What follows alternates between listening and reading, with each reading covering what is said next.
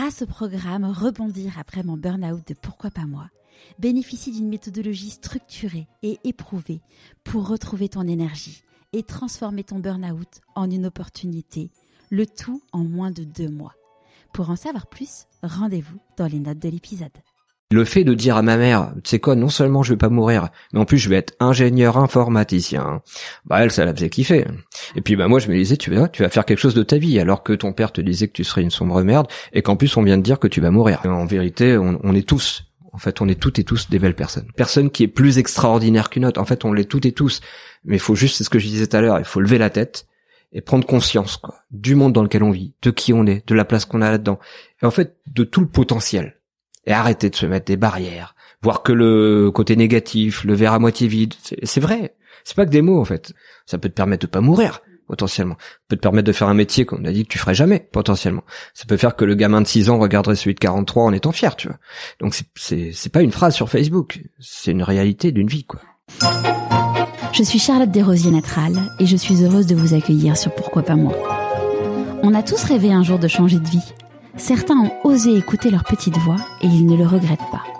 Écoutez ces témoignages sans coupe qui permettent de décrypter ce qui se passe concrètement entre le moment où on se dit dans sa tête pourquoi pas moi au moment où on rend tout cela possible. Pourquoi pas moi Le podcast qui t'invite à écouter ta petite voix. Est-ce que rien n'est impossible? Quand on écoute l'histoire d'Arnaud, cela a de quoi faire réfléchir et nous faire lever nos barrières. J'ai rencontré Arnaud dans ma vie d'avant ma vie de directrice marketing internationale. Je le connaissais assez peu, mais c'est un homme qui rayonne d'une chose en plus. Un peu comme Olivier Garibal que j'ai eu le plaisir d'interviewer. Quand on écoute leur parcours, la vie ne leur a pas réservé de cadeaux, mais ils ont réussi à transformer tout cela en une force. Avant de vous en dire un peu plus sur Arnaud, n'oubliez pas que j'ai besoin de vous pour faire connaître pourquoi pas moi. En en parlant autour de vous et en mettant 5 étoiles et un commentaire sur Apple Podcast. Revenons-en à Arnaud. Après une enfance difficile, il s'engage à 16 ans à l'armée. Un terrible accident le condamne à mort, mais il ne l'entend pas ainsi.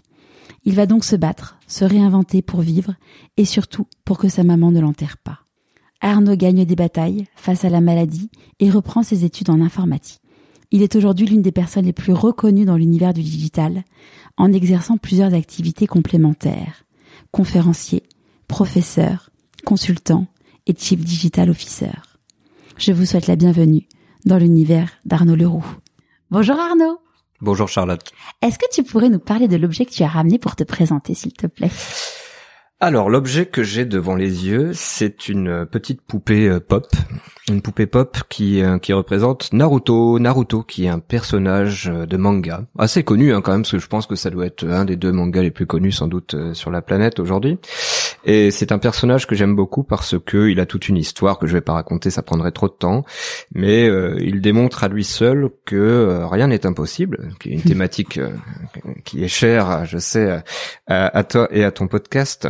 Et, euh, et, il a une histoire qui fait que voilà, c'est quelqu'un qui, qui est euh, assez détesté dans son village quand il est gamin pour des raisons bien précises et qui va euh, avoir un indo très fort. Et il va dire bah non, moi je vais protéger les gens de mon village et je vais devenir le chef de ce village et je vais devenir quelqu'un et quelqu'un de bien, de, de respecter.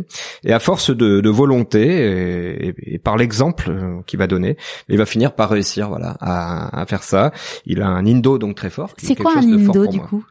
En fait, un indo pour moi, hein, dans ma définition à moi, je n'ai pas, pas Wikipédia, j'ai jamais cherché à savoir euh, comment c'était euh, expliqué ailleurs, mais c'est un ensemble de choses qui constituent à la fois euh, tes valeurs, mais aussi une ligne directrice que tu donnes à ta vie, et tu te donnes tous les moyens en fait pour suivre cette ligne-là. Voilà. Et donc moi, dans ma vie, j'ai eu deux nindo successifs très forts, et effectivement, cette notion de nindo est importante pour moi, et j'essaie d'ailleurs de la transmettre aussi à ma fille. Ok.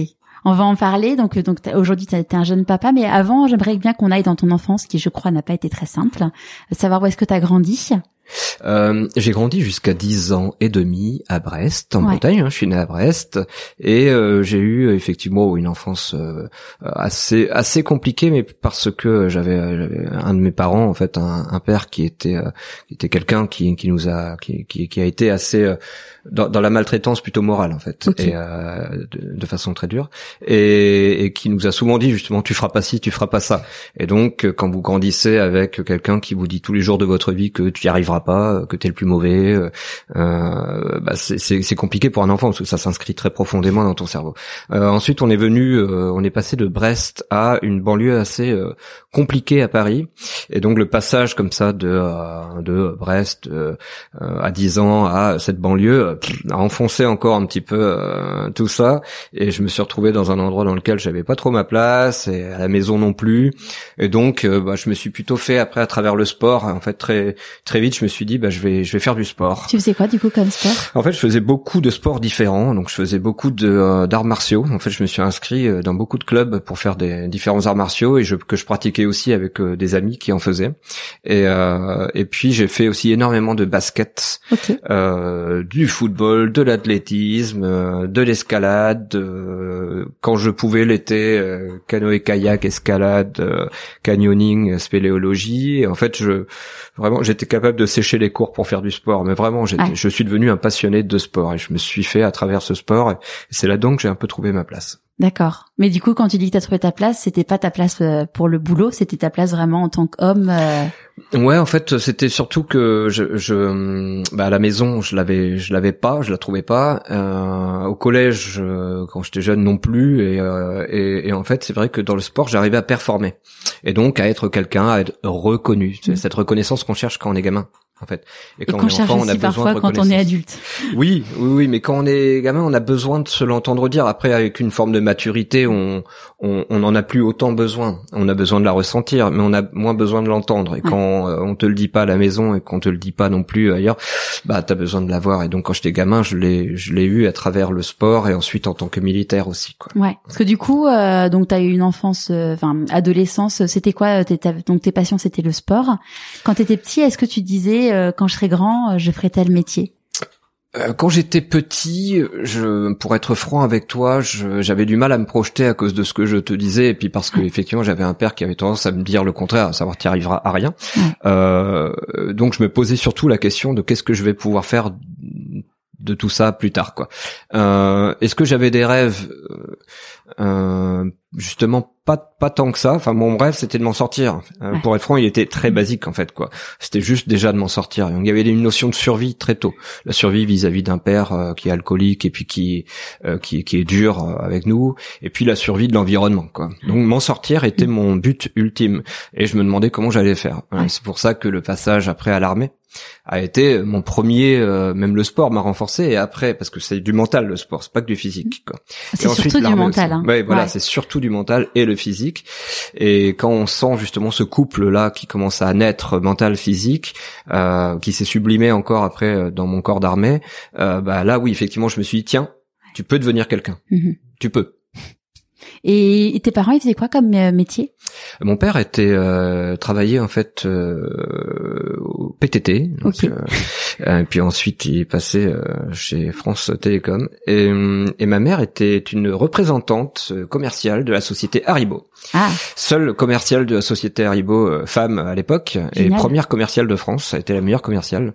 Donc elle m'a elle m'a très vite euh, appris un peu les techniques commerciales et j'étais passionné, j'étais très proche de ma mère et j'étais assez passionné par son métier de commercial.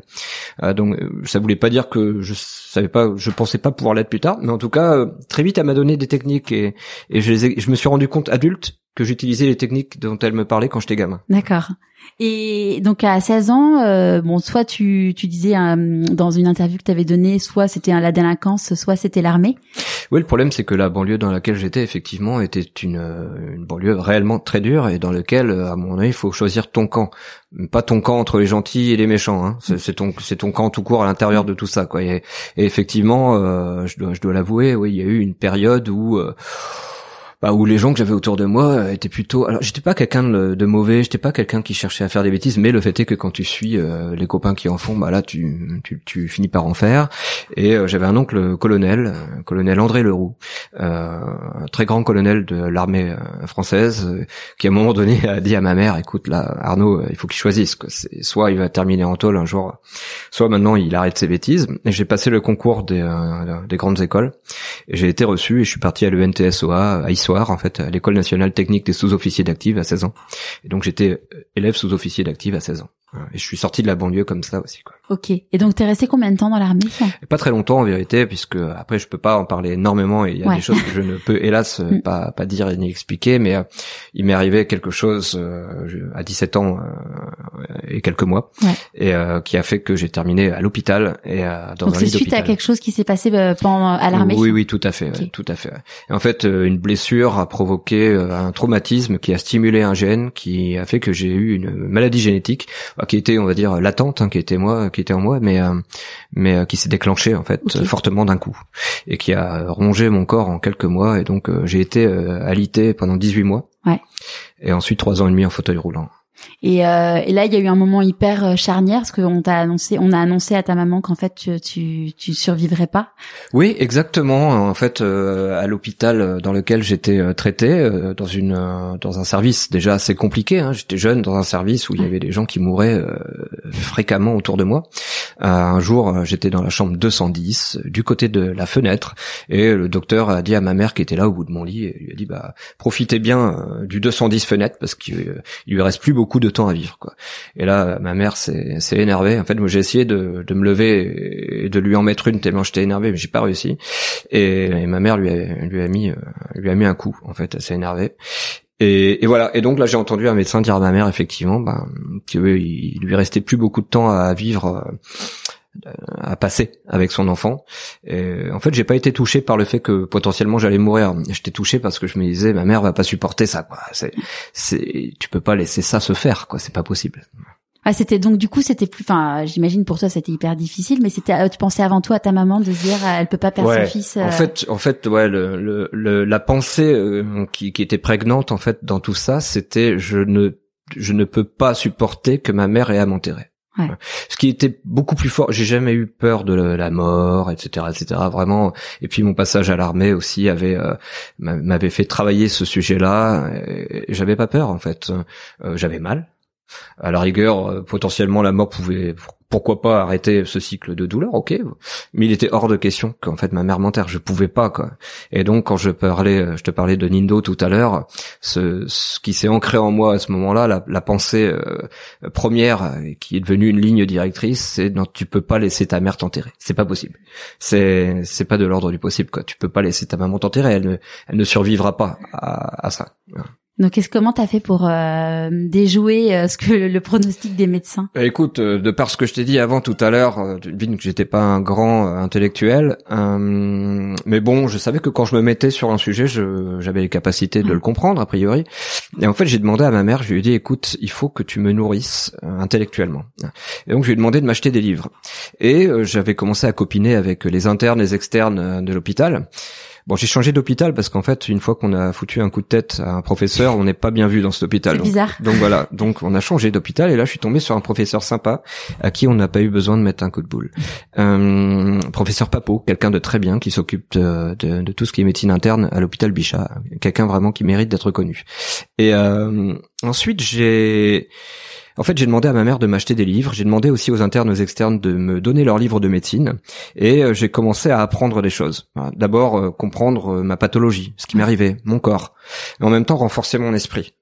entre autres, je lui ai demandé de m'acheter la Bible, le Coran, les hymnes du Veda, l'hindouisme, le confucianisme, le taoïsme. Et quand je suis tombé sur le taoïsme, il y a eu un déclic en moi. quand j'ai commencé à, à, lire un petit peu tout ce qui constitue la voie du Tao, je me suis dit tiens, à travers cette voie-là, voilà, moi je suis pas quelqu'un de croyant. Hein, t'as pas de, t'as pas de religion. J'ai aucune croyance, aucune religion.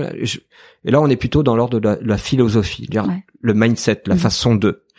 Et en fait, à travers cette voie-là, je me suis dit tiens, si tu matches ça, si tu couples ça avec tes propres moyens, ton cerveau, ton mindset, ton besoin de de sortir de, de cette maladie-là euh, et de durer dans le temps en fait, de façon à ce que ta mère ne t'enterre pas, euh, et que en même temps tu comprends la médecine, ton corps, etc., etc. En couplant tout ça, peut-être que tu peux t'en sortir, malgré ce que les médecins disaient, à savoir tu vas être aveugle, tu marcheras plus et tu vas mourir.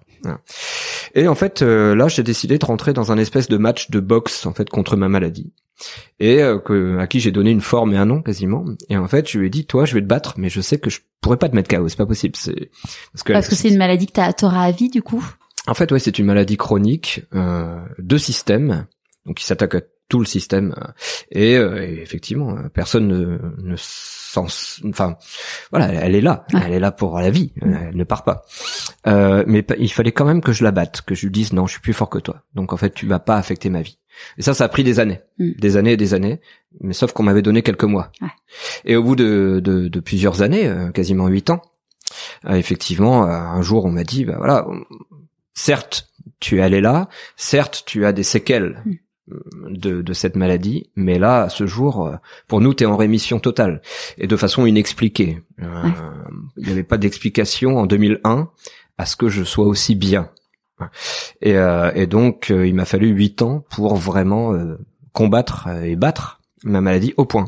Et du coup, comment tu faisais euh, concrètement Tu C'était un ensemble en fait de, de, choses. Alors, je vais donner un exemple très très précis. Euh, on me donnait de la cortisone pour que j'ai plus mal. On me disait tu manges pas de sel et je disais bah si moi si j'ai envie de manger un truc salé, je le mange. Voilà. Si j'ai envie de euh, de faire quelque chose, je le fais. Malgré ce que vous la médecine vous dites. De toute façon, vous dites que je vais mourir.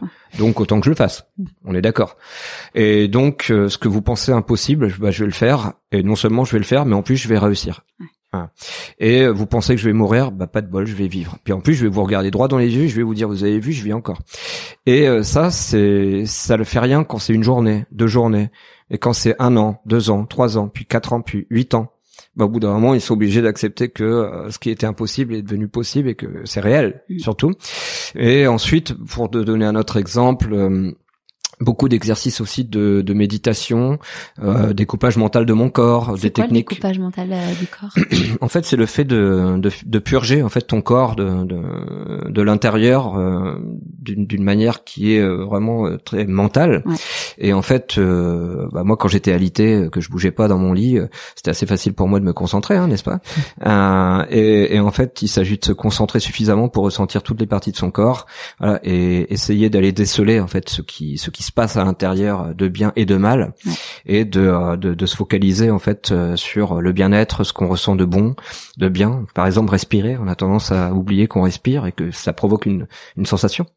Euh, et en fait, de se purger comme ça mentalement. Alors, c'est pas ésotérique. Hein. C'est pas bien sûr que le fait de faire ça fait qu'une heure après t'es pas là en train de marcher, on n'est pas on n'est pas à Lourdes quoi.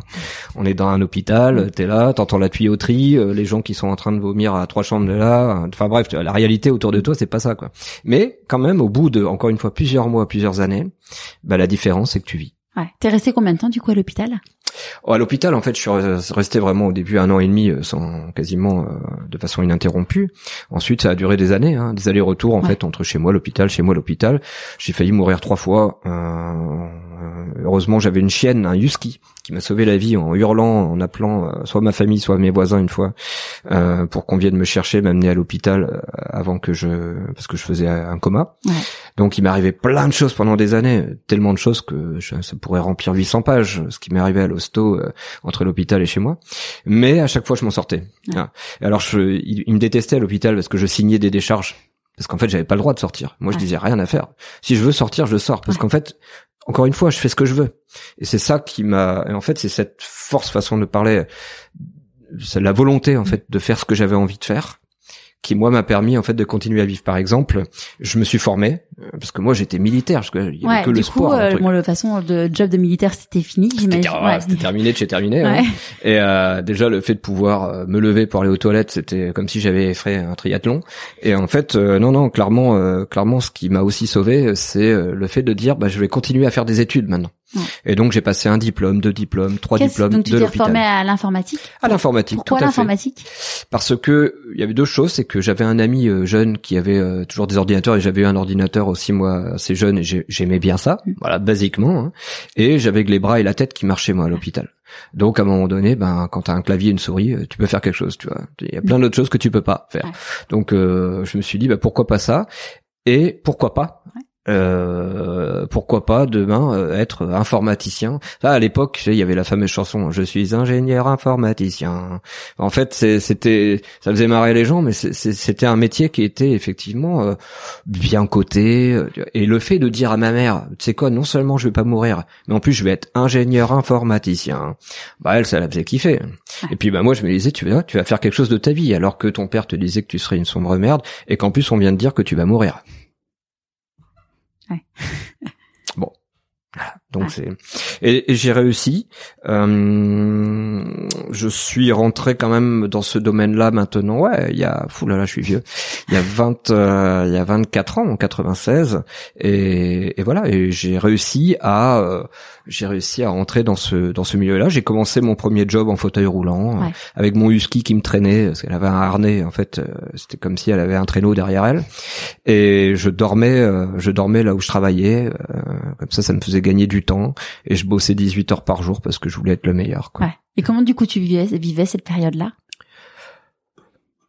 Comme si j'étais en mission, comme si j'étais un militaire encore quoi. Euh, j'étais en mission en fait. C'était mon indo.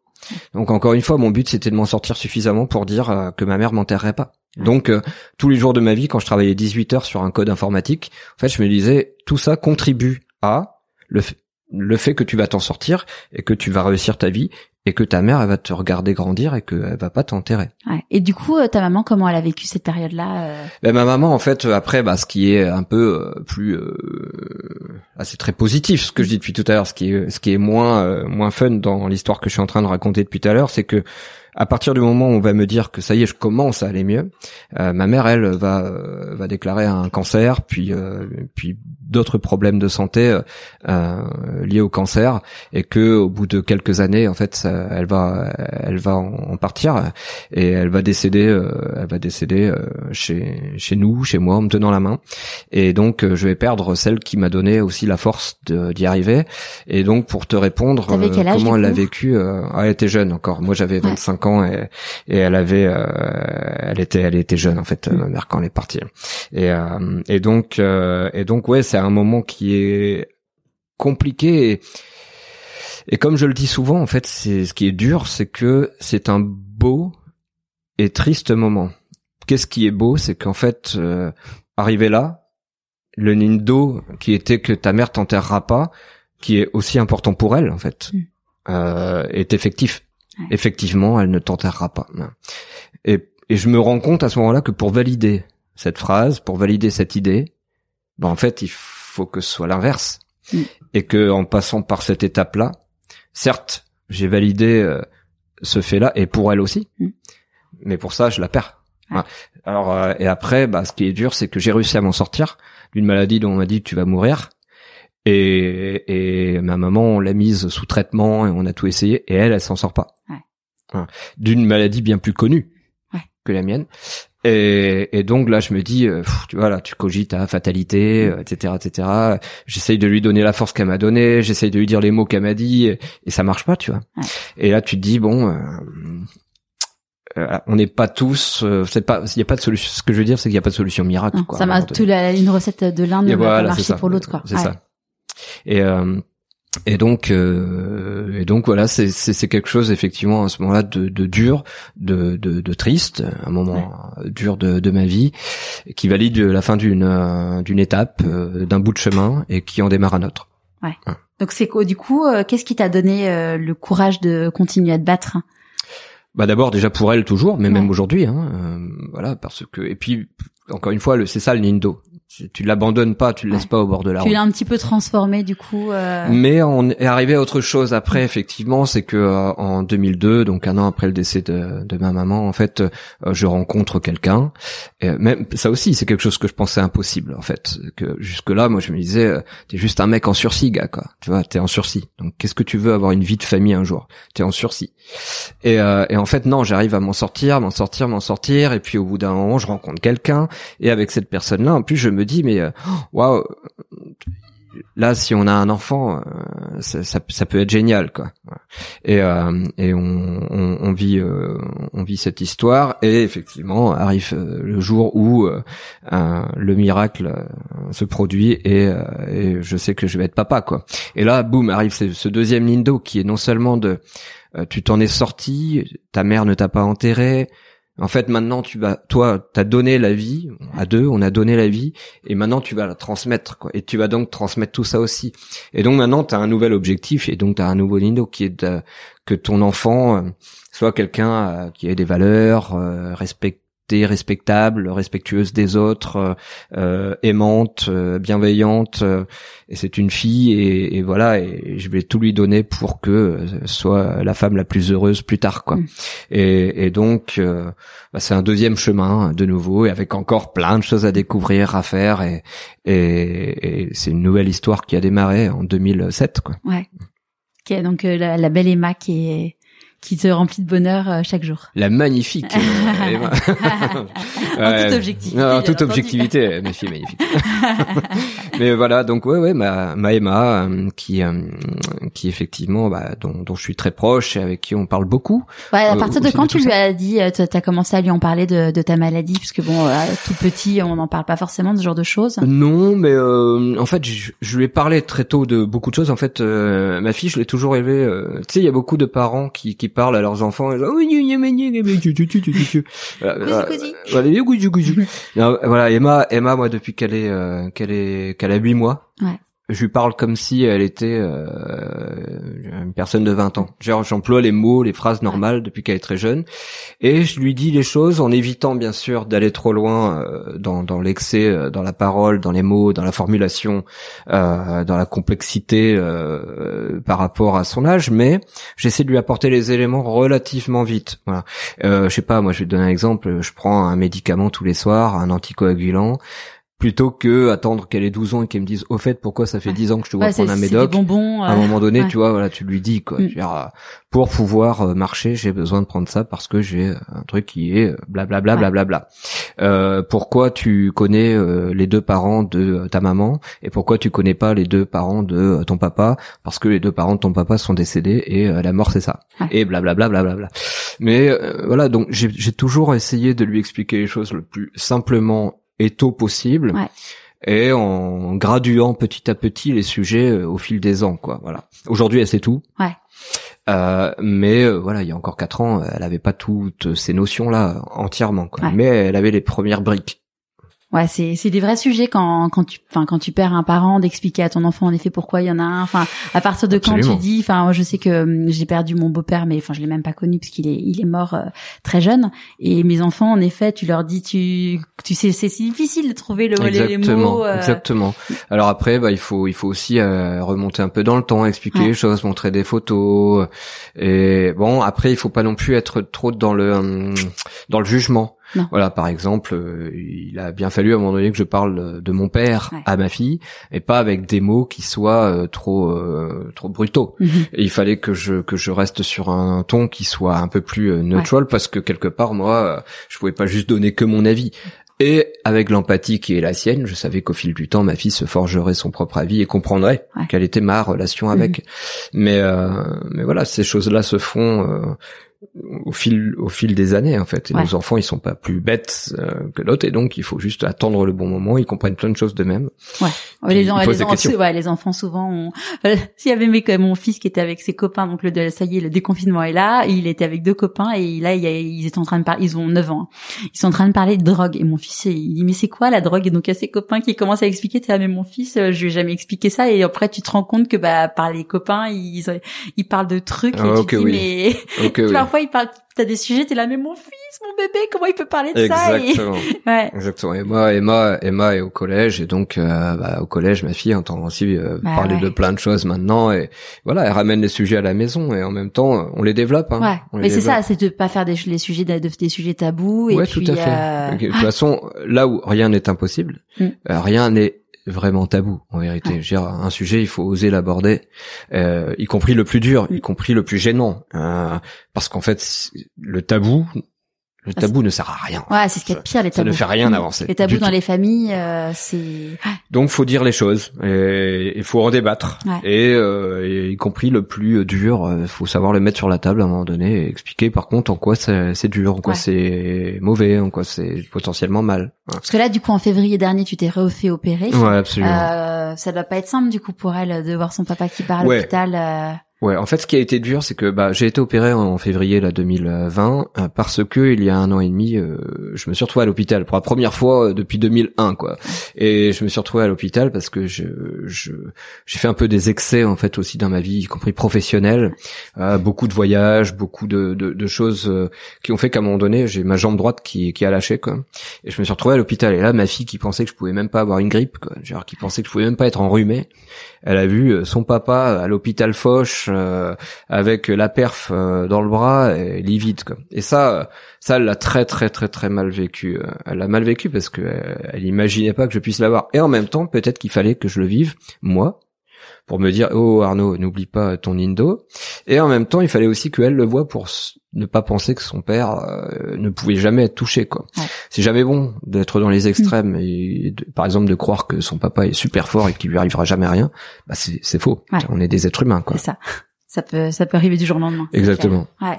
Et donc j'ai été opéré en février dernier, ouais, ouais. Et encore une fois, voilà, j'ai eu un discours assez négatif hein, euh, avant l'opération, clairement, euh, qui était potentiellement on va le faire, mais on a peur de faire l'opération et puis bah on sait pas trop ce qui va se passer. Donc est-ce que tu as fait un testament et puis euh, et puis on sait pas trop après euh, si on si on va pouvoir récupérer ta jambe quoi. L'opération a duré quatre heures et demie. voilà, aujourd'hui je marche normalement. Je sais pas, tu m'as vu arriver chez toi, tu voyais pas quelqu'un qui boitillait ou qui était mal. Hein. Ouais donc non non, moi j'ai une, je me je me sens en très bonne santé, euh, je suis heureux, euh, la vie est belle. De toute mm. façon, la vie est belle ouais. de base. C'est ça. Il faut il faut savoir euh, profiter de chaque instant. L'autre jour, je lisais un truc. Vous avez le choix entre faire 15 minutes de la gueule et 15 minutes de sourire. Tu préfères. Et souvent, on, enfin, quand on est humain, hein, moi, ça m'arrive de temps en temps de faire la gueule. Et, et, je me dis, bah, maintenant, je me dis ça de plus en plus en me disant, bon, bah, t'as le choix en fait entre faire la gueule et. on a le choix sur tous les sujets, on a le choix.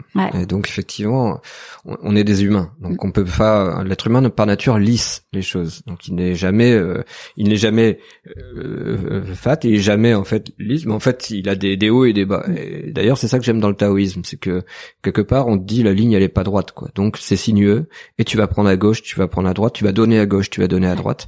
Mais à un moment donné, tu fais ton chemin et dedans tu auras des hauts et des bas. Tu vois, mais tu vas profiter des deux. Et d'ailleurs, je dis souvent, des fois, il faut savoir aller en bas. Mm. Il faut savoir, euh, il faut savoir aussi euh, bader, voir, toucher le fond, des fois. Et puis à un moment donné, tu prends appui, quoi. Et c'est vrai que cette image, elle est pas fausse. La vérité, c'est que si à un moment donné, euh, t'es dans euh, 5 mètres d'eau et que tu coules, le fait d'arriver au fond fait que tu peux te redonner un élan et remonter. Et c'est vrai, en fait, c'est ça la vie.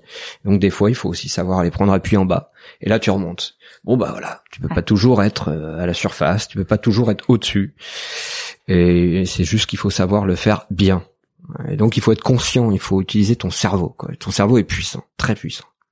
Ouais, c'est c'est un truc dont on parle souvent de fait qu'en effet il faut tomber. Euh, parfois il faut malheureusement parfois il faut tomber pour se relever. D'ailleurs c'est ce que je dis souvent dans le podcast. Euh, n'attendez pas de tomber pour vous le relever, si en tout cas vous prendre en main. Mais bon, si vous tombez, il faut toujours voir le côté positif et et on apprend en tombant. Ouais, On peut dire tout ce qu'on veut, mais mm. quand un enfant tombe au début c'est pas quelque chose de mauvais parce qu'en fait il doit il doit se tester. Et c'est comme ça pour un enfant, pour un humain, comme un animal ou autre. À un moment donné, on a besoin de se vautrer pour apprendre des choses. C'est comme on a besoin d'avoir mal pour apprendre ce que enfin bref, on a besoin de faire des choses. On a besoin d'aller vers le noir des fois pour mieux vivre euh, les niveaux de gris clair et le blanc. Quoi. C'est ça. il faut, en fait, c'est pas qu'il faut le faire, c'est qu'il faut accepter que ça peut arriver. Mm. C'est euh, Modankawa que j'ai interviewé euh, la semaine dernière et c'est l'épisode que j'étais en train de monter là pour pour jeudi avant que tu arrives. Et elle dit en effet, as le dans chaque pas, dans chaque chose, t'as 50% euh, positif, 50% négatif. T'as l'ombre et la lumière. Ouais, ça. Et elle disait qu'elle elle avait appris le roller à 35 ans et le premier truc qu'on t'apprend dans le roller, c'est à tomber. À tomber. Ouais, tout parce à fait. que parce que dans la vie en effet, tu vas forcément tomber. En fait, la réussite, c'est la succession, euh, c'est la succession des des, des, des, des, petits des petits moments où tu tombes, quoi. C'est aussi ce que j'ai aimé dans les arts martiaux, hein. Mm. c'est qu'on t'apprend aussi à encaisser, on t'apprend aussi à tomber et en fait on t'apprend pas tout de suite à faire. On t'apprend pas tout de suite à aller vers. On t'apprend d'abord dans ta bulle en fait à euh, supporter ce qui va arriver y compris les coups enfin bref que sais-je. Mais euh, et puis moi quand j'étais à l'hôpital j'ai pas tout de suite eu une démarche de euh, je vais vers la lumière quoi. C'est en fait j'accepte l'ombre et j'apprends dans l'ombre aussi. J'apprends du noir j'apprends du foncé le yin et le yang. Hein. À un moment donné, tout peut pas tout de suite être blanc, lumineux, euh, extraordinaire. Non, et donc il faut aussi être à l'aise dans dans les aspects plus négatifs que dans les aspects positifs et il faut accepter que en fait tu vas apprendre peut-être parfois plus dans l'ombre que dans la lumière aussi. Donc en apprenant les choses, après, tu profites mieux de cette lumière. Clairement, c'est ce que ce que je disais dans récemment, c'est que donc moi j'ai fait un burn-out l'été dernier et comme, comme m'a dit ma coach, tu as eu de la chance de enfin j'ai eu de la chance de pas avoir un cancer en fait parce que c'est mon corps qui m'a dit stop parce que j'étais pas pu aligner avec qui j'étais et en fait est-ce que je savais vraiment qui j'étais? Je, je pense pas. et c'est un travail euh, c'est un travail de chaque instant mais tu dis ouais en effet tu dis à des moments ton corps il te parle et il te dit bah retourne dans le droit chemin en fait, euh, enfin dans ton droit chemin. C'est c'est assez bizarre parce que euh, ma pensée est juste un tout petit peu différente parce que c'est juste que je pense que notre cerveau génère des alertes, des alertes dans le corps mhm. pour mm, qu'on soit plus introverti en fait quoi. Et notre corps en fait c'est un support, mais en fait le moteur euh, c'est pas c'est pas c'est pas que le cœur euh, ou les tripes, hein, c'est le cerveau en fait, la puissance du cerveau. Et c'est pour ça qu'aujourd'hui je donne des masterclass sur euh, ces sujets-là aussi, les biais cognitifs, la puissance du cerveau, etc., etc. C'est c'est parce que notre cerveau nous envoie des signaux, sauf que des fois, de cerveau à cerveau, d'hémisphère à hémisphère, ça marche pas. Et donc, il t'envoie aussi des signaux dans mmh. ton corps, à plein d'endroits et de plein de manières différentes. Et à un moment donné, il se met dans une position qui t'oblige, en fait, à capter le signal d'alarme que tu que tu avais jusqu'à mais que t'entendais ah pas. Ah bah clairement, bien sûr, des signaux et puis ton entourage te dit euh, regarde là tu vas dans le mur, là tu vas dans le mur et t'es là mais non mais non mais non. et donc le déni qui est une forme mmh. donc euh, d'irrationalité, donc un biais du cerveau. Tous ces biais là qui se succèdent et on en a plus de 200 des biais euh, nous empêchent de voir certaines choses. Sauf que notre cerveau a oublié d'être bête et donc il essaye de pallier lui-même à ces biais en envoyant des signaux qui t'obligent à un moment donné à redevenir rationnel. Mm. Et donc il faut aussi lever la tête et redevenir rationnel sur certains sujets. Et euh, dans dans la difficulté, on peut devenir euh, rationnel aussi parce que quand on se laisse aller à trop de facilité, etc., etc. Des fois en fait, euh, on se laisse un peu aller, on se laisse aller, puis on, on est très irrationnel et très biaisé. Donc des fois, il nous envoie aussi des alertes qui nous obligent à regarder le truc qui te pique, quoi. Tu lever la tête, ouvrir les yeux, et clignoter les yeux, et puis, oh merde, putain, j'avais pas vu. C'est ça. Alors qu'en fait, on l'avait l'information. Mm. Ouais, c'est ça. C'est souvent. Euh, j'ai interviewé Thomas Samut qui euh, qui a une enfance. C'est un. Il a écrit un bouquin qui résume bien sa vie. C'est un cancre dans les étoiles. Il a eu une vie de cancre et il est devenu euh, préparateur mental de très grands sportifs. Mhm. Et et en fait, le livre, il a écrit donc un bouquin l'été dernier que j'ai lu et que j'ai vraiment adoré. Et je l'ai relu juste avant de l'interviewer là début mars. J'ai relu les grands passages que j'avais surligné. Et en fait, je c'est le même livre, je suis la même personne, j'ai lu deux fois, mais j'ai pas lu la même chose. Pas la même fait. lecture. Hein. Ouais. Et Bah oui. Ouais, notre cerveau, de toute façon, on n'analyse pas les choses de la même manière. Il y a des fois où, par exemple, même on est mal. Mm. Tu marches dans la rue et tu vas rien voir, tu vas rien entendre, tu vas rien percevoir. Tu, on va pas te percevoir non plus. Ton mindset, ta façon d'être à ce moment-là va faire que tu passes, t'es un corbeau, et puis tu rases le sol, et puis euh, bah, tu vas, tu vas peut-être rien vivre. Tu repasses le lendemain, t'as un autre mindset, tu euh, là tu t'es levé, t'as vraiment levé la tête, et là tu vas vivre plein d'aventures, mais tu vas vivre plein de choses, tu vas réagir autrement. On peut pas toujours être euh, l'un ou l'autre, mais il faut savoir aussi regarder un petit peu les signaux que que l'on s'envoie à soi-même en fait, et écouter les signaux qui viennent des autres aussi. Ouais. Carrément. Pas au monde. Ouais, ça c'est sûr. Bah, c'est d'ailleurs un, un, sujet dont je parle souvent, enfin, et d'ailleurs qui est crucial pour moi dans le podcast, c'est le rôle de l'entourage, parce qu'en fait, on n'est pas les mêmes personnes sans notre entourage, en fait. Ouais, c'est sûr, c'est sûr. Donc il faut percevoir à travers les autres aussi. Mm. Voilà, mais ce qui est moins facile, parce qu'en fait, là, il y a une succession de biais, encore une fois. Donc il y a qui tu es, toi, ta façon de, puis il y a ce que les autres perçoivent et leur propre biais à eux, qui se qui se cumulent euh, au tien, et en fait, euh, voilà, c'est encore moins facile.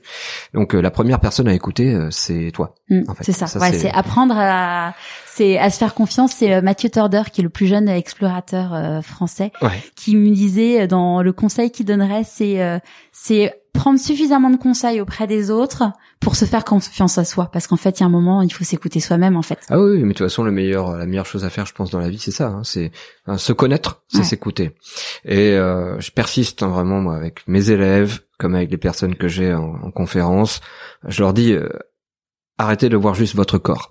Arrêtez juste de vous regarder dans la glace, par exemple. Mais parlez-vous. En fait, à la rigueur, si vous êtes devant une glace, parlez-vous tant qu'à faire. Et parlez à votre cerveau et, vraiment comprenez comment réagit votre cerveau, vos préjugés, vos jugements, euh, votre justement votre irrationalité sur certains sujets, la culture, votre personnalité, euh, tous ces biais là justement qui, qui sont euh, qui sont à différents endroits du cerveau. Il faut savoir les analyser, donc s'analyser soi-même.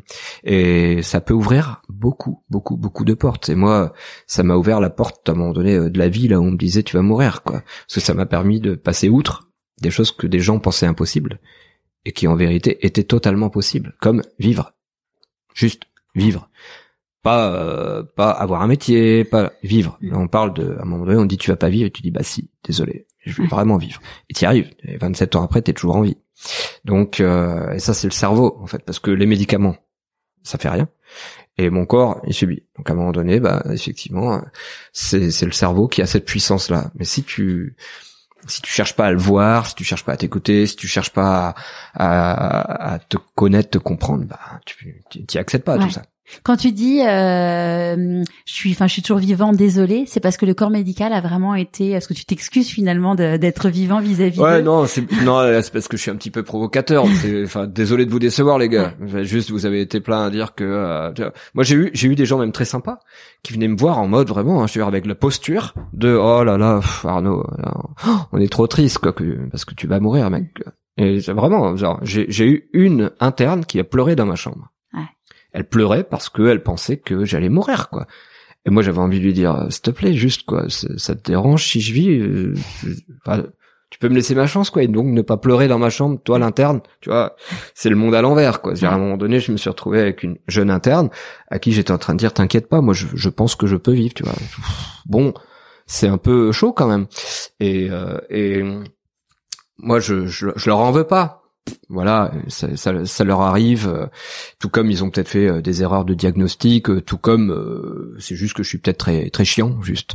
Et moi, quand tu me dis tu peux pas, j'estime que rien n'est impossible, hein, ce qui va bien avec avec ton podcast, hein, mais à chaque fois, j'ai des gens qui me connaissent très bien et qui m'ont, qui ont utilisé ça avec moi. En mode t'es pas chiche, le t'es pas chiche. Moi, faut pas me faire t'es pas, chiche. T'es pas cap, faut pas me le faire. tu me dis t'es pas cap, tu peux être sûr que je vais démonter le truc, le modèle, tu vois. J'adore casser les modèles pour démontrer que si c'est possible. Et donc je déteste cette phrase de t'es pas possible de où tu vas, tu sais les affir les grandes affirmations comme ça, bam, qui sont là pour te te casser en deux. Pourquoi? Parce qu'en fait mon père faisait ça. Et comme dès l'enfance j'ai subi ce, ce, tu vas être ceci ou tu pourras pas faire cela, ces grandes phrases là qui te bam qui, qui te cassent pour euh, pour toujours éventuellement, ben en fait euh, aujourd'hui euh, j'aime toujours pas entendre ça quoi. Et donc j'aime pouvoir casser un modèle pour démontrer que bah si cette grande affirmation que tu as eue son contraire est vrai aussi, tu vois. Et c'est philosophique à la fin, parce qu'en fait, euh, tu peux affirmer le contraire d'une affirmation qui t'a gêné. À partir de là, en fait, quelle affirmation est vraie? Ah bah c'est clair. Ah bah façon, ah bah oui c'est clair. Ouais. Donc c'est pour ça aussi que j'aime bien ce côté taoïsme, un peu côté un peu middle office euh, de la pensée et de et du corps. En fait, rien n'est rien n'est vrai, rien n'est mm. faux. Il y a il y a plein de il y a 50 nuances de gris au milieu. Mm. Ouais. Ça, je sais pas s'il fallait faire cette référence. Et merde, coupez, coupez le son. Et oh, tout à l'heure, quand on discutait, euh, quand on buvait un café, tu me disais que aujourd'hui tu as huit métiers. Huit activités. Ouais. Parce que effectivement, bah, depuis qu'il m'est arrivé tout ça, moi je ne je ne considère plus la vie comme euh, un métier, une tâche, une action, un rôle. Et donc euh, moi depuis qu'on m'a dit tout ça et, que j'ai pu m'en sortir, je me dis bah tu sais quoi maintenant en fait tu vas vraiment vivre quoi, tu vois, la vraie vie. Et donc euh, vivre c'est aussi faire des choses que l'on a envie de faire et profiter mm. de cette vie pour les faire. Parce qu'a priori on n'en a pas deux, trois, quatre personnes ne m'a démontré moi qu'on avait plein de vies. Euh, j'ai un côté un peu scientifique maintenant, donc j'attends la démonstration de il y a plein de vies à vivre, tu vois. Et là, dans ce cas-là, peut-être que je ferai moins de choses. Mm. J'attendrai la vie d'après. Mais là, on me l'a pas démontré. Donc pour l'instant, je vis dans cette vie-là toutes les choses que j'ai envie de vivre. Mmh. Dans cette vie-là, effectivement, j'ai envie de donner des cours, j'ai envie d'accompagner des élèves dans leur thèse, j'ai envie de faire du coaching, j'ai envie de faire du mentoring de start-up, j'ai envie d'être consultant indépendant, j'ai envie d'animer des tables rondes, j'ai envie de donner des conférences, j'ai envie d'être directeur du digital d'une boîte en même temps, et euh, j'ai envie d'être dans la brigade du web, euh, qui est un collectif euh, de, de, de, gens comme moi, justement, multicasquettes, ce qu'on appelle des slashers, Mm. en fait. Et donc j'ai envie de pouvoir se lâcher librement entre toutes ces activités, mais qui au final en plus se complètent et font de moi en fait euh, bah, le mec que je suis, y compris professionnellement quoi. Ouais. Moi je me je me constitue professionnellement à travers en fait toutes ces facettes là et toutes ces cordes à l'arc quoi. Ouais, cha- chaque chaque activité enrichit euh, enrichit une autre. totalement. et- ouais. Si demain euh, tu veux que je sois euh, directeur du digital de ta boîte et qu'en fait tu me dis bah c'est 100% de ta vie donc merci de ne plus rien vivre à côté, je vais dire non. Mm. Mais pourquoi Parce qu'en fait, ce qui va faire de moi, j'espère, un directeur digital euh, qui soit pas mauvais, euh, c'est le fait de pouvoir continuer à côtoyer mes élèves qui sont des fois en part-time ou en full-time au MBA DMB euh, là où je donne mes euh, mes mes cours masterclass et qui sont donc des fois qui ont 20 ans mais qui peuvent avoir 45 50 ans et qui ont eux-mêmes leur expérience qu'ils m'apportent à moi. Ouais. Euh, donner mes conférences, avoir affaire à des gens m'oblige aussi moi à être toujours au top, je l'espère, euh, de, des sujets que je traite. Et donc m'oblige à être toujours euh, euh, au bon niveau, pointe, en veille de l'actualité, etc., etc. Or, dans le monde digital que dans lequel on est aujourd'hui, tout va ça très va vite. vite, ça Donc la veille, c'est tous les jours de ta vie Ouais. quasiment, quoi. C'est, euh, Ah, tu peux la vite brigade être, du web euh, aussi. Tu peux vite être complètement. Mais euh, bien sûr. À l'époque, où je, je crois que c'est là où on s'était rencontrés quand je bossais chez Digimind, qui était Ouais, dans, tout à fait. dans les Tu- tu logiciels. étais chez euh, Digimine, en ah, effet. dans les logiciels de des réseaux sociaux. Mais Au en- sommet du digital, on s'était on rencontrés. s'est rencontrés au sommet du digital. Ouais, merci euh, pour- Xavier Vernier, merci. PPC. euh, Merci Pa- Patrice euh, merci. Patrice. Voilà, exactement. C'était un bon, ouais, c'est un super, euh, super événement. Ah, pour euh, moi, c'est un des, c'est un des deux meilleurs événements en France aujourd'hui euh, dans le digital. Ah, c'était à, c'est, c'est à la Clusa, c'était dans un espèce de petit micro, de, de, de, de petit cocon avec un contenu absolument incroyable. Ah, le contenu extraordinaire. Hein. Sur deux jours et demi, euh, en fait, on a des conférenciers qui viennent pour euh, quelques minutes pitcher. Et en fait, c'est une ouverture de chakra phénoménale en début d'année. Donc, ouais, si vous pouvez aller au sommet du digital, là, je... c'était pas prévu qu'on en non, parle. on n'avait pas prévu de faire la pub, mais, mais, euh, mais ouais, ça mérite. Je trouve que ça mérite une Ah, promo parce que c'est Mm. un bel événement en effet qui est humain. c'est familial. Enfin, je crois. je- ouais, ouais, il est humain, il est fa- Mm. il est familial en effet. Et en fait, il y a réellement en fait une purée de qualité quoi dans Ouais. les intervenants, c'est incroyable. Quoi. Ouais. Ils sont des histoires à raconter, c'est storytellé quoi. Mm. Donc c'est comme des TEDx, c'est comme si tu vivais trois jours de TEDx. C'est ça. C'est euh, l'ép- bah, moi j'en ai fait qu'un et il y avait Florence Carras euh, qui Ouais. était euh, CDO je crois à la BNP donc euh, Chief ça. Digital Officer et qui avait fait un, un bah, une espèce de pitch en disant le CDO est mort Ouais. et aujourd'hui elle est euh, elle est elle est hum, elle est comment ça s'appelle mince euh, en gros c'est la thérapie des arbres elle est elle est euh, sylvothérapeute Ouais. Et, Et- Florence, elle a un sacré parcours. Ouais. Mais il y a, y a plein de personnalités qui passent comme ça au sommet. Ouais, dans tous les domaines, hein, le, le digital et la musique, euh, Ouais. genre, le digital, la, la tech for good, tous les sujets sont traités là-bas. C'est vraiment un bel événement en effet. Mais euh, ça, ça faut dire que euh, dans cet univers-là, tu, tu en, en, une, en une heure, tu peux être complètement à la ramasse. Twitter qui passe de 140 caractères à, à- Ouais, ouais, tout à fait. Et ouais, là, tout euh, change tout le temps. ouais. Donc ouais, il faut. C'est un côté fatigant. Pour dire, en effet, je m'imagine pas demain avoir un seul métier pour plein de raisons. euh. Structurellement, en fait, pour être bon, je sens que j'ai besoin d'en faire plein. Et puis euh, personnellement, en fait, parce que j'ai besoin, c'est nutritif. Mm. En fait, j'ai besoin de me nourrir. En fait, j'ai besoin de. Encore une fois, moi, je- ma personnalité, ma personne maintenant se sont constituées de plein de choses que je vis, quoi. Ouais. Euh, moi, le plus beau rapport que j'ai, pour être franc aujourd'hui, c'est le rapport avec mes élèves, quoi. Les élèves que j'accompagne sur leur thèse et tout. Là, je bosse avec eux le samedi. euh, Bah, en fait, je passe des super bons moments. En fait, j'ai pas l'impression de travailler. Il y a ma fille à côté dans la salle à manger, puisqu'on fait tout maintenant euh, avec le coronavirus. euh, On fait tout à distance, donc on est sur Teams. Mhm. Et euh, ma fille les connaît. Ma fille a ses chouchous. Ma fille a ses thèses préférées. Donc ma fille me dit ah la thèse d'un tel, elle est super. Du coup, c'est des tests sur de, quel type de thématique? Oh bah il y a de tout. Voilà, la thèse et l'eau potable en Afrique, euh, le, le digital et l'eau potable en Afrique, le digital dans euh, le- les musées euh, de demain, euh, l'art contemporain et le digital, la musique et le digital, euh, la transformation euh, d'une entreprise euh, à travers le digital. C'est le digital et tout ce que tu peux trouver, euh, Ouais. imaginer. Hein. Euh, donc non, des thèses, il y a j'ai 61 élèves, j'ai 61 thématiques quasiment. Allez, je crois que j'ai 58 thématiques pour 61 élèves. Il y en a trois, je crois, qui ont des sujets qui sont les mêmes. Mais en dehors de ça, chaque élève m'amène une, une thèse sur un sujet. Et je prends du temps avec chacun, chacune et chacun d'entre eux pour travailler sur sa thèse. Et donc moi, je me nourris là en ce moment de 61 sujets. Quoi. Génial. Rien que ça déjà. Enfin, c'est d'une richesse phénoménale. Donc j'ai cette chance. Là. Il y en a, ils me disent comment tu fais vis-à-vis de ton temps, Ouais, ou c'était comment tu, une vraie question. Ouais, tu câbles ton cerveau? Et moi, en fait, c'est comme si tu me dis, si tu m'enlèves ça, c'est comme si tu me disais arrête de manger, tu vois, s'il ira mieux. Bah non, j'ai besoin de manger, donc j'ai besoin de ça. Ouais, ouais, ça, ça te nourrit euh, dans tous les sens du terme. C'est ça. Ouais. Oui, d'ailleurs, des fois, j'en oublie de manger. Ouais. Non, mais, vraiment, ça peut m'arriver de passer une journée avec mes élèves entre 8h et 19h au téléphone ou sur Teams. Je peux en oublier de manger, mais c'est pas grave, quoi. Petit jeune de temps en temps avec le bidon que j'ai pris, ça fait. Qu'est-ce que tu penses que le petit Arnaud de 6 ans dirait s'il te voyait aujourd'hui? Oula, ah, ça, je m'attendais pas à cette question. euh, oula, purée, de 6 ans. Hmm. Ouais, si tu veux 5 ou, ou 7, hein, mais... Non, non, mais alors, ouais, c'est le même. Hmm. Là, c'est le même. En dessous 10 ans, c'est le même. Euh, écoute, écoute je- en, toute sincérité, euh, je pense qu'il serait assez, euh, il croirait pas au début. Il croirait pas que le Arnaud Leroux de 43 ans, euh, il va euh, au CES de Las Vegas faire des euh, interviews, donner un cours à Shanghai. En fait, je pense qu'il, je pense qu'il me verrait un peu bling bling. En fait, je pense qu'il dirait tu te la pètes un peu, mec. Et en même temps, il y aurait un peu de fierté aussi de dire bah putain euh, t'as fait quelque chose euh, t'as fait quelque chose de cette vie là quoi. Donc euh, tu t'es pas fait bouffer par ton père euh, parce qu'à 6 ans euh, je voyais que ça moi en fait. C'était la, la place euh, négative de, de de mon père dans ma vie. Et en fait c'était ça qui était prégnant sur tout le reste quoi. Ouais donc je pense qu'il serait fier et en même temps un peu moqueur J'étais, j'étais très, j'étais un petit, un petit moqueur moi.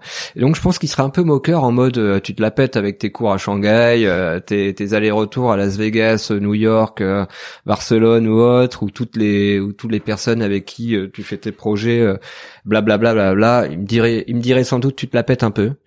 Et et puis et en même temps il dirait ouais c'est bien c'est cool t'as t'as réussi mon pote Mais euh, tu vois, c'est marrant parce que euh, tout à l'heure, je discutais avec mon mari en lui disant, bah, à chaque fois que j'ai j'ai j'ai interviewé quelqu'un, donc je raconte euh, à mes enfants au petit déj, je vais interviewer telle personne et tout. Mhm. Et, hum, et ce que je lui disais par rapport à toi, donc on s'est rencontrés à pas mal d'événements euh, les cinq dernières années, Mhm. et je lui disais en fait, tu fais partie des personnes où tu fais, enfin, en tout cas pour moi, où tu m'as marqué. Enfin, on, on se connaissait pas plus que ça en fait, mais tu faisais partie des gens où je me dis, lui c'est quelqu'un de bien. Parce que bon, c'est un, un univers où tu, enfin, tu rencontres, on en rencontre pas mal de gens, mais T'as, pour moi, t'as le truc en plus où en effet tu, tu vas voyager et tout et t'as un, un job de, de, de dingue, enfin au niveau positif, mais tu dégages un truc qui fait que les gens ils ont envie de t'aimer en fait parce que t'es t'es à ta place en fait. Ouais, c'est- là, c'est le moment gênant. En fait, je ne sais pas. Je, alors, pour ceux qui vont écouter, je ne sais pas quoi répondre à ce qui vient d'être dit. À part, euh, c'est son histoire à lui. Ouais. Je, je viens de sortir mon petit Naruto. Mm. Mais ce que tu viens de dire me fait plaisir et c'est gentil. Je te remercie. Je t'en prie. Mais si j'ai ramené Naruto, Mm. c'est parce que son histoire, en fait, c'est ça. C'est à la base. Hein. Moi, j'invite les gens qui connaissent pas. Donc, ma fille a regardé jusqu'au bout aussi, et on en a pleuré tous les deux hein, devant des Naruto avec ma fille. hein. Donc, vous pouvez pleurer devant un, un manga, Euh, rigoler, pleurer. Et pourquoi? Parce que c'est une histoire incroyable, que, que celle de ce petit personnage là. Et, et voilà, c'est quelqu'un que t'as envie de baffer dans l'épisode 1. hein. Moi, j'étais un gamin comme ça. Hein. Moi, j'étais un gamin très remuant, un peu vraiment chiant. Euh, toujours en train de, de, de grogner, de faire gna gna gna, un peu comme lui dans l'épisode 1. Et, euh, et en même temps, j'avais envie de devenir quelqu'un de respectable, tu vois. Euh, et en même temps, j'avais pas grand monde qui croyait en moi, à part euh, peut-être ma mère et mes sœurs, euh, je sais pas. Mais euh, mais voilà, c'est tout quoi. Et, et lui, c'est pareil, tu vois. Au début, bah, il y a pas grand monde, et puis bah, il se fait des amis. Puis heureusement, parce qu'en fait, c'est grâce à ses amis que lui s'en sort aussi, Ouais. qu'il est le cas pour moi. Moi, j'ai rencontré des gens euh, ah, dans ma vie qui eux m'ont euh, aidé, marqué, euh, soutenu. euh, tu sais que ce soit euh, euh, Nessim Fins, le patron, le, le directeur de l'école d'ingénieurs à Cergy-Pontoise, qui a accepté que je sois à la fois élève ingénieur et que je travaille, qui m'a donné mon premier salaire. Euh, Brice Pierre Casimir, euh, dans ma société ITRAS, qui est le premier à croire en moi euh, dans l'informatique. euh, Jean-Luc Le Brasidec, qui sera une sorte de mentor, euh, papa dans le digital. Euh, Guy Mamoumani, un homme formidable qui mérite d'être interviewé tous les jours de sa vie tellement son histoire est dingue et, le personnage est hors norme.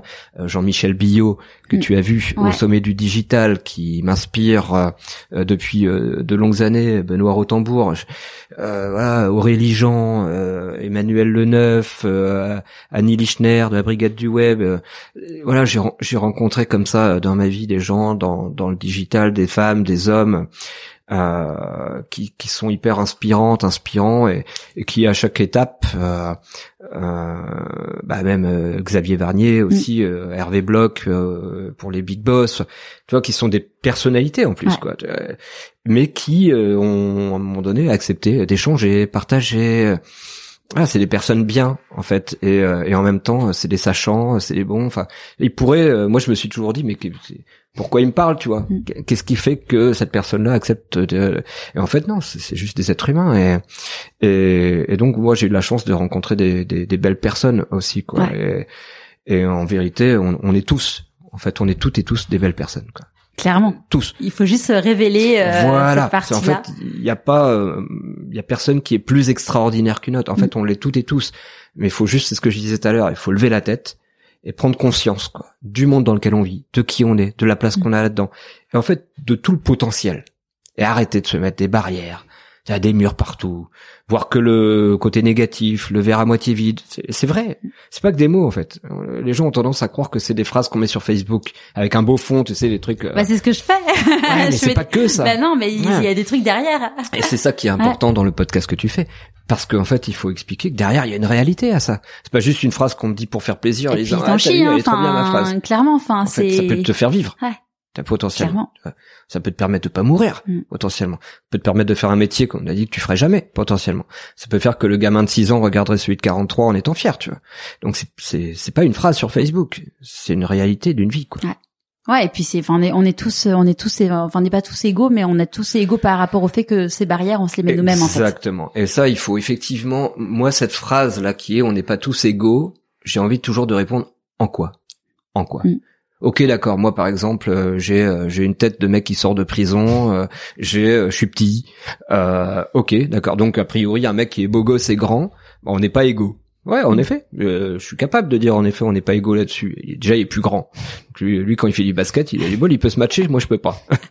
Euh, ou alors, je m'appelle Spud Webb. Mais mais ok, mais par contre dans la tête, je suis désolé, mon cerveau il est il est pas moins bon que le sien quoi. Et même un mec très intelligent, en vérité, mon cerveau n'est pas euh, plus con que le sien. Et euh, quand tu débloques les bons trucs et quand tu vas chercher à l'intérieur, en fait tu peux débloquer plein de choses. Et la conscience est une force. La conscience des choses, de qui tu es, de, de ton environnement, de- du du champ des possibles. Ça, c'est une force. Et, et là-dessus, on est tous, je suis désolé, là-dessus, on est tous égaux, quoi. Et euh, moi, quand j'étais à 17 ans dans un lit d'hôpital où je connaissais euh, chaque bruit de tuyauterie par cœur et qu'on me dit tu vas crever, moi, je me sentais pas euh, sur un pied d'égalité avec tous les autres. Et pourtant, à la fin, euh, voilà. Donc, euh, on est, en fait, si, on est tous égaux, sauf, il faut accepter aussi qu'il y ait euh, quelqu'un qui est, euh, qui, qui a une maladie qui l'handicape à un certain point. Peut-être, oui, en effet. euh, on, on peut pas dire, encore une fois, à 100% que c'est vrai ce que je dis. Ouais. Mais euh, on est potentiellement, effectivement, tous égaux dans notre capacité à faire des choses dans notre vie et des choix, entre autres. Dans, dans tout, ta- dans tout ton parcours, à date, c'était quoi pour toi la plus grande difficulté que tu as traversée et comment, euh, comment tu, comment t'as fait pour l'affronter? Oh bah je l'ai un peu évoqué. Hein, Ouais, mais euh, c'est donc du coup c'est le moment où on t'a dit euh, où on t'a dit euh... enfin où on a dit à ta maman? Non, non? Même pas. Même pas. Non, je crois que c'est vraiment euh, le, le jour de, euh, de la mort de ma mère. Quoi. Ouais. Parce que en fait, quand on dit ça à ma mère, ça me donne de la force. Moi. Mm. Et ouais, comme je suis un petit con à ce moment-là, on me dit, on dit à ma mère, votre fils va mourir. Là, je dis non, non, non, te, te, te. Alors que le jour où ma maman décède, effectivement, là, d'un seul coup, j'ai l'impression qu'on m'a enlevé euh, une partie de mon énergie, de ma force, de mon être, quoi. Et là, là, c'est l'inverse. C'est moi qui, je fais un, je fais, je fais un gros down, quoi. Et là, à ce moment-là, je me dis, waouh, comment je vais faire le reste de ma vie sans elle maintenant, quoi. Tu vois.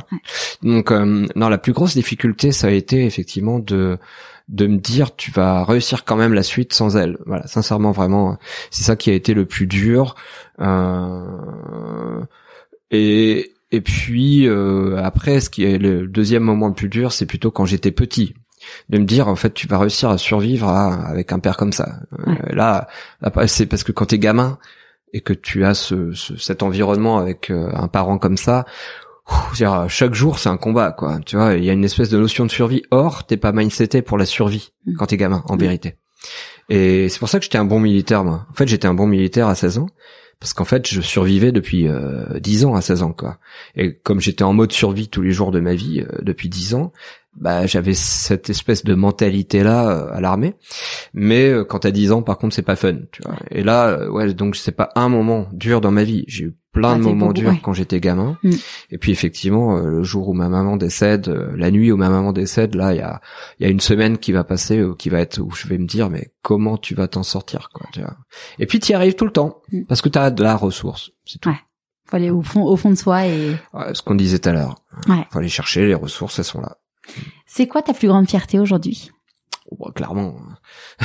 je pense que même ceux qui en sont encore arrivés euh, là, là, à ce moment-là, ils pourraient le dire, c'est en quatre lettres. E, M, M, A. Je veux dire, Ouais. Clairement, moi, pour, pour moi, voir ma fille, l'écouter, l'entendre, euh, c'est, c'est une fierté de dingue. Je suis fier parce que d'abord, je suis fier d'elle, de l'être qu'elle est déjà, de, de son propre mindset, de sa force, de sa mentalité, de sa bienveillance envers les gens. Et donc, bah, je suis fier d'avoir, euh, d'avoir euh, une fille comme elle, voilà, si elle était différente, euh, différente, je le serais aussi sans doute, mais en tout cas, je suis fier de ma fille, donc je suis fier. Euh, et voilà, je suis, je suis fier d'avoir, euh, d'avoir une, une gamine comme elle parce qu'elle est, elle est extra, quoi. Ouais. Elle est absolument extraordinaire. Et, et ouais, et je, je m'en fous que les gens ils me disent, ouais, mais t'es le papa, c'est normal, tu le dis. Bah ouais, mais je suis quand même fier. Ouais, c'est tout. Moi, je suis fier d'elle. Elle est extraordinaire. C'est une question normalement que je la, je la pose pas comme ça, mais pour toi, je vais la, je vais la, je vais la, hum, la pivoter. Euh, normalement, la question c'est qu'est-ce que tu as envie de dire aux gens qui te rencontrent, qui se disent, qui te disent que tu as de la chance, mais vu ton histoire, elle est pas du tout adaptée. La question, on va la reformuler en mode euh, si euh, quand il y a des gens qui réussissent, euh, très souvent, il y a, les autres disent ah bah ouais, mais c'est que Ouais. la chance. T'as eu de la chance. Ouais. Ouais. Qu'est-ce que Très agaçant. Ouais. Comment euh, donc, Très agaçant. toi, je pense pas qu'on puisse te la dire parce que euh, parce que si on connaît ton histoire un minimum, euh, ça serait euh, Ah, mais tu sais que euh, moi, j'y moi, j'y ai droit. Hein. ouais. Oui, moi j'ai des gens par exemple, ils me disent, oh, t'as quand même de la chance d'aller à Las Vegas au CES. Alors je leur explique, je t'explique. Alors je, je m'autofinance, donc euh, j'économise pour aller là-bas, pour faire des interviews, pour ensuite euh, potentiellement vendre une ou deux conférences qui paieront 80% de. Mais euh, oui, certes, je suis chanceux d'avoir dans ma vie découvert, mais en fait tout ça vient après 25 ans de travail de ouf comme un dingue quoi. J'ai euh, j'ai quelqu'un dernièrement qui me disait je suis en train de préparer un projet euh, que je veux faire dans quelques années d'une marche de 2500 km pour des enfants handicapés en fauteuil roulant. Et euh, quelqu'un qui me disait ah t'as de la chance, tu vas voir du pays. Je disais mais tu- ta, ta phrase juste est, est complètement enfin c'est hors sujet parce qu'en fait c'est pas une chance de c'est et en même temps, on est tous chanceux de respirer, de vivre. Par exemple, on est peut-être chanceux d'être en France quand tu vois euh, les conditions de vie euh, ailleurs. Euh, on peut pas toujours tout expliquer par la chance. Alors oui, la chance, ça se provoque. Oui, il y a beaucoup de chances qui se provoquent. En fait, à un moment donné, euh, je préfère entendre t'as de la volonté ou t'as du courage ou je sais pas. Enfin, ce qu'on a tous encore une fois, plutôt que t'as de la chance, t'as de la chance, t'as de la chance. Il y a une part de la chance qui se provoque. Voilà. Euh, et des fois, il y a vraiment de la chance. Ok, mais c'est plutôt t'as t'as joué à t'as joué à un jeu et t'as eu de la chance. Oui, d'accord. Mais en même temps, si t'avais pas joué, euh, t'aurais pas gagné. Certes, voilà. Mais euh, effectivement, tu prends un truc au grattage, tu grattes, tu gagnes, alors que les autres à côté de toi, ils ont pris le même truc que toi, et t'as de la chance. C'est la chance du grattage et t'as gagné. Ok. Euh, Très bien, t'as de la chance. Mais quand tu vas euh, au CES de Las Vegas en t'autofinançant pour aller faire des interviews là-bas et travailler à peu près euh, euh, quelque chose comme 80 heures dans ta semaine là-bas, euh, complètement défoncé en faisant tes interviews la journée là-bas et puis euh, tes rapports euh, la nuit, euh, tu dors pas, tu reviens, tu trembles, t'es monté, t'es HS, t'es crevé euh, et que t'as bossé comme un dingue et qu'on te dit oh t'as trop de la chance d'avoir été à Las Vegas. Je dis non quoi, je suis un- t'es allé travailler et t'es HS, t'es crevé et c'était génial par contre oui et t'es fier de toi oui. C'est pas juste de la chance tu vois. Donc voilà il y a en fait, ça dépend de la façon dont on me le dit ce genre de phrase là. Voilà, si on me dit euh, juste ah, t'as de la chance de faire ça, je- ça va, je vais plutôt expliquer les choses. Et euh, par contre, voilà, ça peut être dit, euh, ça peut être mal formulé, mais vouloir dire autre chose. Oui. Il faut être assez empathique. Et puis, ça peut ramener aussi euh, éventuellement au rapport que la personne qui te dit cette phrase-là a avec elle-même. Elle est peut-être en train de se, de se dire qu'elle aimerait, hein, hein, et donc il faut savoir aussi rester bienveillant en disant, bah, regarde, Vous pouvez pas lui dire t'es un gros con. voilà, juste tu m'as dit t'as la chance, waouh t'es un gros con. Et juste euh, regarde, tu peux le vivre aussi de cette manière-là et comme ci et comme ça. Voilà, c'est encore une fois, ça dépend vraiment de la, la voilà. Mais c'est vrai que globalement, c'est une phrase, je t'avoue, euh, quand on me dit juste ça comme ça, je fais bon, un petit moment où je me dis allez, respire. On ventile. ouais, c'est ça, ventile, ventile, ventile. Est-ce qu'il y a un conseil que tu aurais aimé qu'on te donne et du coup que tu aimerais donner aujourd'hui? Ouais, bah ça, ça rejoint quand même globalement quelque chose qu'on s'est dit tout à l'heure, à savoir vraiment. Je pense que moi, ce que j'ai pas perçu pendant très longtemps, encore une fois, c'était la, la force, la puissance de notre cerveau, tu vois. Euh, J'aurais aimé en fait que et j'aimerais aujourd'hui qu'on apprenne aux jeunes, qu'on aille dès le plus jeune âge expliquer aux jeunes comment fonctionne leur cerveau. C'est con, hein, mais mm. très jeune, ce qu'est un cerveau humain. J'ai eu l'occasion d'intervenir dans un club de karaté avec des gamins qui avaient entre 6 et 14 ans. Et je leur ai expliqué le fonctionnement du cerveau, la peur. Parce qu'en fait, euh, c'était pour les, leur expliquer en fait pourquoi ils ressentaient de la peur en allant faire des combats. Et euh, je leur ai expliqué comment fonctionnait le cerveau, pourquoi ils avaient peur, pourquoi ils faisaient des cauchemars, pourquoi ils avaient la chair de poule, euh, qu'est-ce qu'était la chair de poule, pourquoi ils avaient un peu mal au ventre avant un combat, euh, pourquoi ils faisaient de la surventilation des fois, etc., etc. Et en fait, je leur ai expliqué les mécanismes du cerveau et entre autres ce que le cerveau fait sur le corps, génère. Voilà. en fait, j'aurais aimé qu'on me dise que j'avais euh, ce cerveau-là, comme ça, qui fonctionnait de cette manière. Et j'aurais aimé en fait aussi qu'on me dise, t'as cette force-là. Donc ton cerveau peut faire plein d'autres choses. Et donc j'aurais aimé qu'on me donne le conseil de connais-toi mieux plus tôt. Plutôt que de que je le découvre euh, in situ à des moments un peu compliqués euh, où c'était dur d'avoir 80 médocs entre minuit et 23h59 dans une journée et puis d'être sous perf dans le coup et de te dire à ce moment-là putain peut-être que je vais quand même vivre. J'aurais aimé qu'on me le dise avant. Mais donc j'aurais aimé qu'on me donne ce conseil de aussi étudie. Et en fait quand je dis aujourd'hui moi aux gamins étudie c'est pas juste euh, sois bon à l'école, tu vois, en mode comme on nous le disait avant. Ah, il faut que tu aies des bonnes notes, hein. Non, c'est vraiment, euh, en fait, étudie parce qu'en fait, nourris ton cerveau, tu vois. Nourris ton cerveau parce qu'en fait, plus tu vas nourrir ton cerveau, plus ton cerveau va être puissant, va être fort, en fait. Et avec cette masse de connaissances, ces corps, en fait, tu vas t'ouvrir encore le champ des possibles, la compréhension des choses, des gens, etc., etc. Et ça, ça vaut toutes les drogues que tu. Franchement, la connaissance en fait, mais pas la connaissance, c'est pas l'intellect. C'est pas soit intelligent et 20 sur 20 à chaque dictée que tu vas faire, euh, chaque exercice de maths, c'est juste apprends des choses, tu vois. Nourris-toi, nourris ton cerveau mm. et connais en fait, connais le monde, connais les gens, connais les cultures.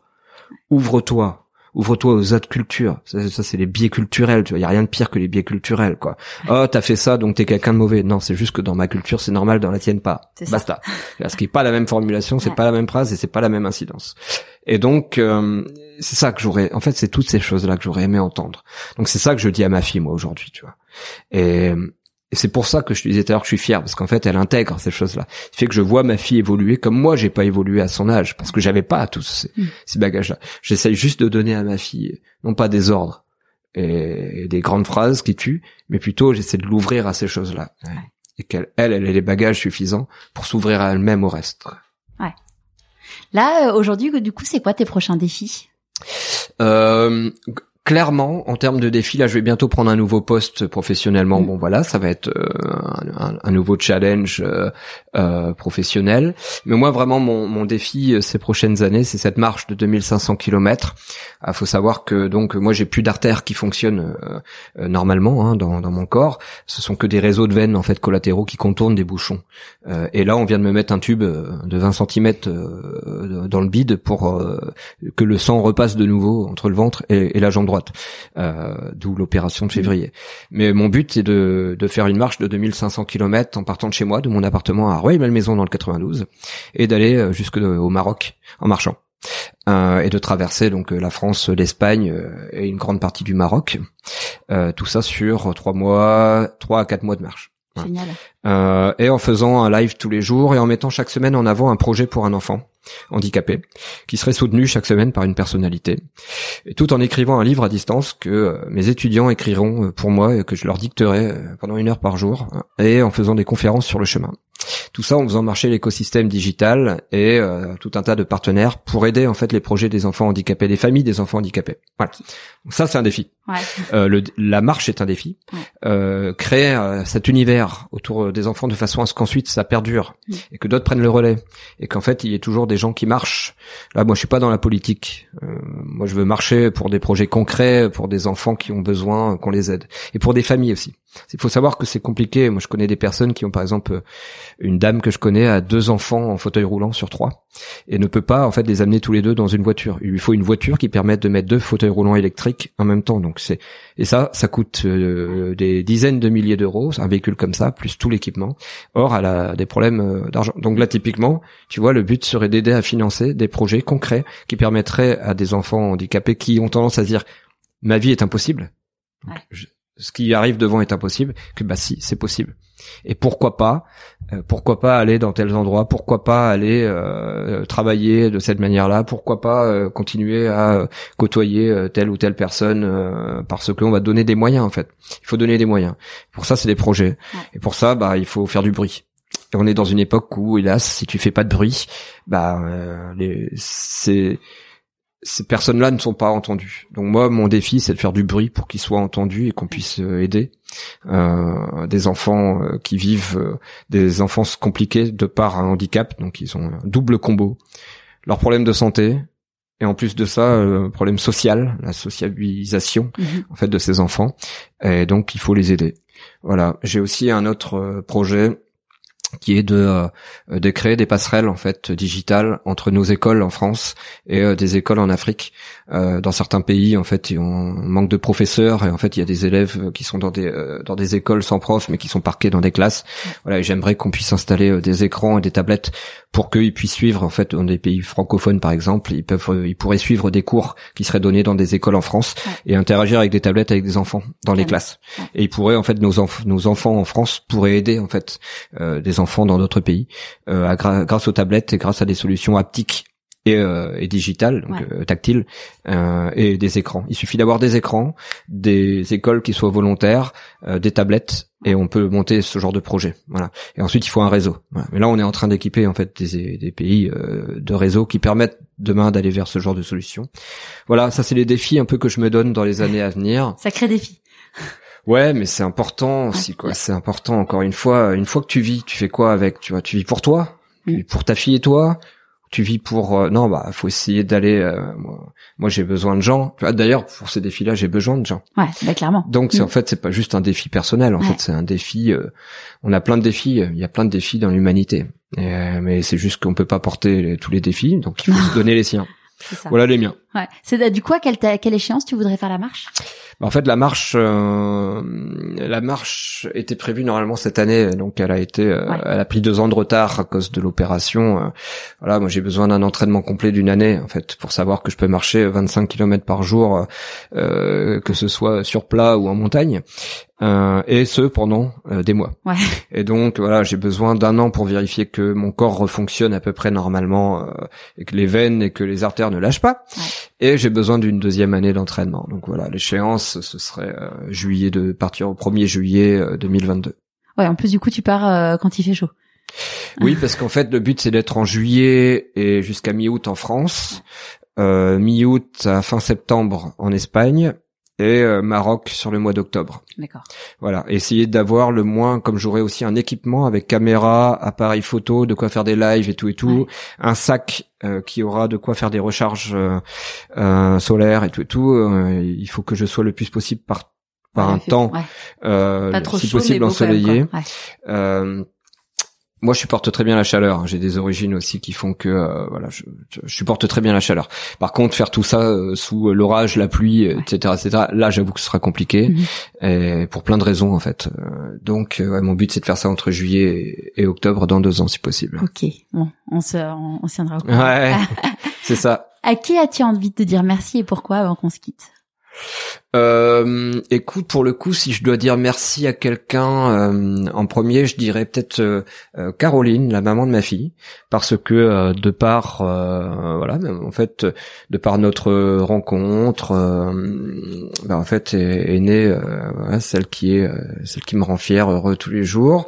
et puis et puis voilà un peu toutes toutes les personnalités dont on parle aussi tout à l'heure. Pourquoi? Parce que c'est vraiment toute cette inspiration mais il y en a plein que j'ai pas cité hélas mais, mais en fait il y a plein d'inspirations qui viennent qui viennent aussi de ces gens là donc c'est ce sont des personnes qui comptent dans ta vie.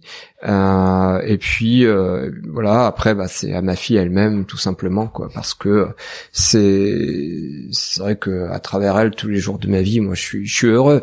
Mais on pourrait dire merci à plein de gens dans notre vie, en vérité. Tu vois. Merci de m'avoir invité. Toi. Avec plaisir. merci d'avoir euh, accepté. Il n'y a, pas qu'une personne à qui on peut dire merci. Quoi. Il y a, y a plein de raisons de dire des, des grands merci à plein de gens. Mm.